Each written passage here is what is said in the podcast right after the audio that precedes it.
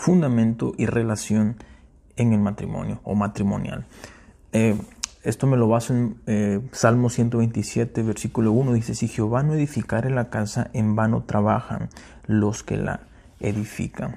Sabes, hoy quiero hablarte de un tema que lo voy a tomar como ejemplo eh, principal, el matrimonio. Hay, hay, una cosa cuando se construye una casa que primero se pone una, una fundación, un piso, pero no quiere decir que la fundación de la casa, que el piso de la casa sea la casa. Un fundamento, un piso no es la casa. La casa es la que va sobre el piso, sobre el fundamento.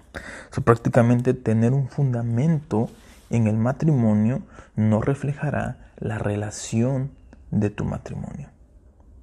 Tener dinero para sostener una familia no reflejará que tengas una buena relación con tu familia. Prácticamente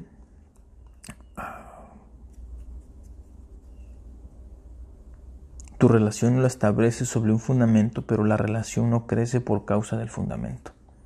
El dinero puede ser feliz y es un fundamento para un matrimonio, pero no es lo que hará que crezca tu matrimonio solo es la base del matrimonio. Si la construcción del matrimonio no es estable, no hablo de la base, hablo que de lo que construye el matrimonio no es estable. Solo quedará el fundamento, pero no la casa. Es como decir, solo quedará el dinero, pero no el matrimonio. De igual manera, si tienes una relación muy estable y fortalecida con tu pareja, pero no hay una fundación donde establecerla, será una relación inestable. Es como decir una pareja que se quiere casar, se aman, se conocen, están dispuestos, pero no tienen la economía para empezar, no tienen, digamos que eh, tienen deudas en escuela, tienen cosas pendientes, pero ya tienen la relación fuerte, pero les falta el fundamento y se quieren aventar va a ser una relación como una casa que está muy, muy bien construida, pero una base que no está estable. Y lo mismo pasa al revés, que tienen una base muy estable, pero no se preocupan por la construcción del matrimonio. Entonces, viendo estos puntos, quiero hablarte de las dos cosas, como le puse este tema. Una cosa es el fundamento y la otra cosa es la relación o la construcción. So, quiero hablarte de cuatro cosas que son fundamentales para un matrimonio. Ojo, que no es como lo que se relaciona. Esto no es lo que te hace relacionar tu matrimonio, lo que te hace crecer. Esto es lo que fundamenta el matrimonio. Punto número uno, unión divina. En el libro de Génesis 2, versículo 24 dice, por esto el hombre deja a su padre y a su madre y se une a su mujer y los dos funden un solo ser, funden un solo ser. También lo menciona Jesús en Mateo 19:5. Dice, así que ya no son dos, sino solamente uno. Por tanto, lo que Dios ha unido, que no lo separe el hombre. Quiero hablarte de aquí, cuando dice una unión, no está hablando de que yo estoy pegado a mi esposa con mi hombro, ni nada de eso. Está hablando de una unión divina una unión de lo que es la persona y lo que soy yo, nos vamos a unir. So, prácticamente, escucha esto, cuando Dios crea el sexo, no lo crea como, como, o sea, sí lo crea como un placer en el matrimonio, pero lo crea para darnos un ejemplo de la unión que Él estaba haciendo con nosotros. Usé una frase que de repente suena raro, pero voy a dejar un concepto de dónde me estoy basando esto. La Biblia no dice que tienes que llegar virgen al matrimonio.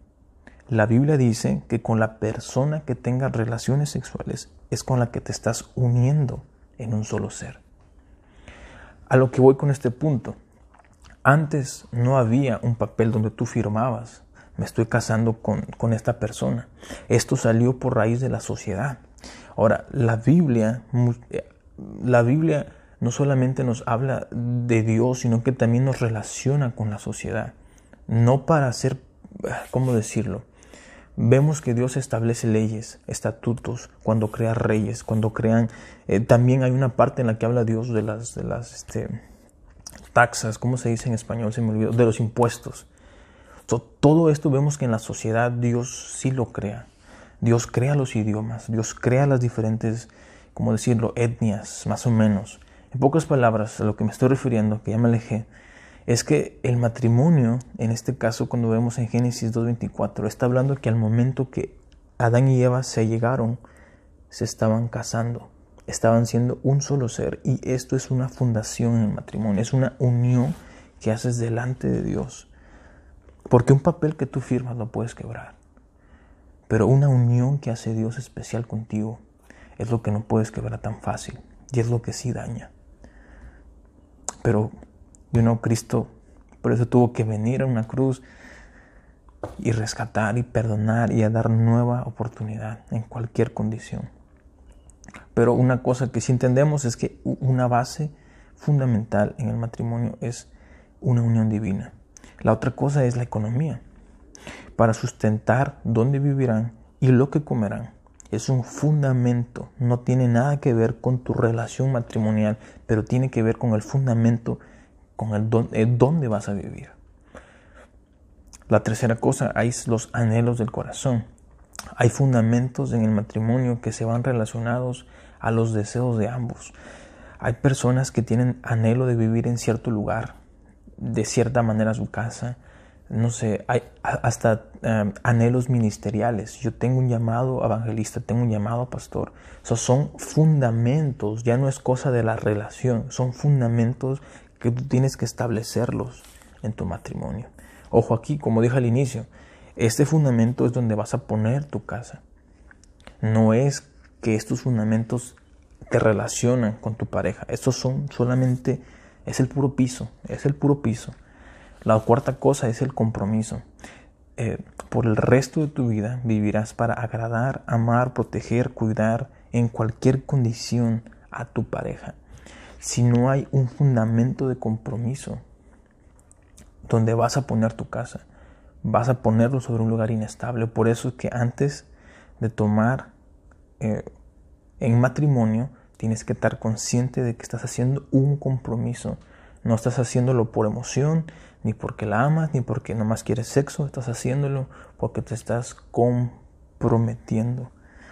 cuando tenemos claro estos fundamentos, nos ayuda a que sobre este fundamento podamos formar un matrimonio.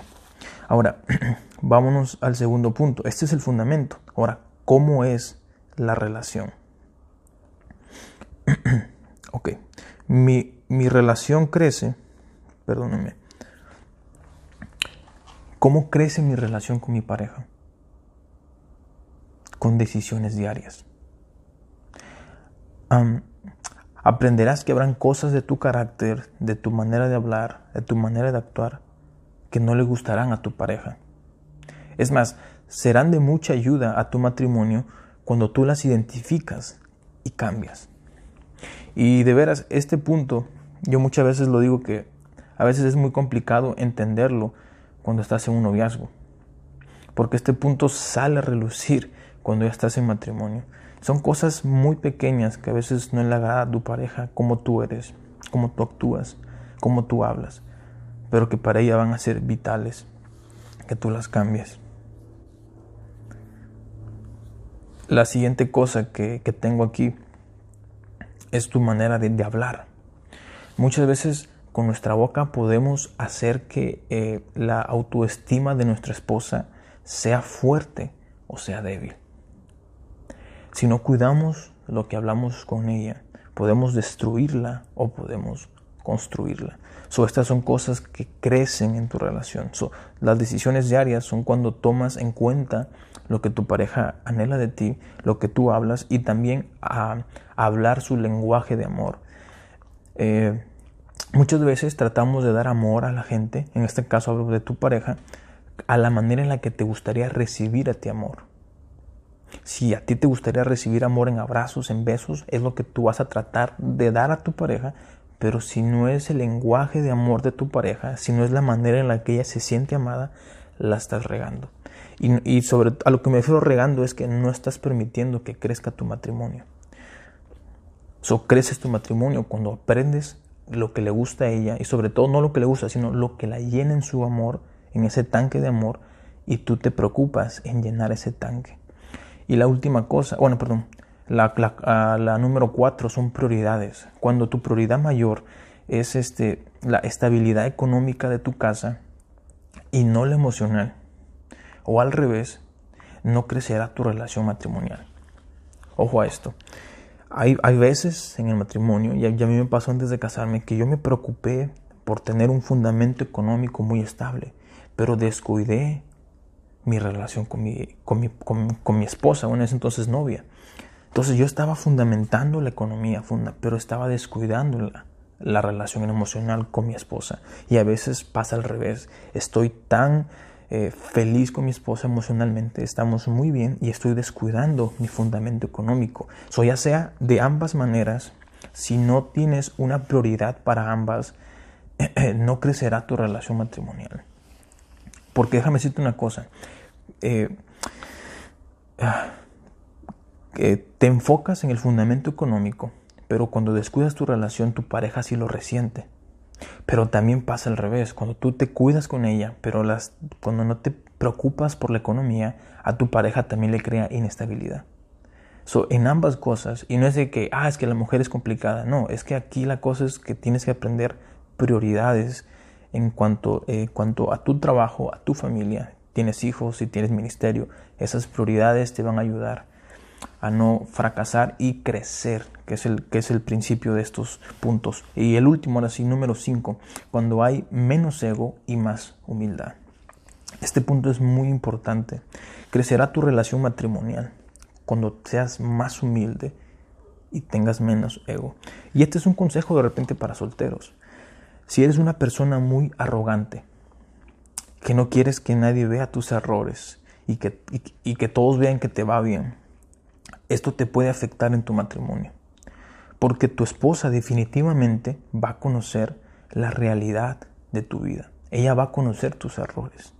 Y si tú intentas pretender que no es así cuando estés con ella, vas a terminar probablemente frustrándola. Y no por ser un mal esposo, sino que por ser arrogante y por poner tu ego primero este es un punto que esto es para crecer tu matrimonio. Cuando tienes egos, tienes presunciones en ti mismo, afectan cuando ya estás casado. Así que bueno, espero que te haya sido de bendición este devocional. Mañana comparto la parte 2, que ya es en relación, eh, se va a llamar este Fundamentos y relación con Dios o de Dios. Que ya nuestra vida en relación con Dios. Así que espero que te haya sido de bendición. A mí me, me bendijo, me puso a estudiar mucho este tema Así que Dios te bendiga.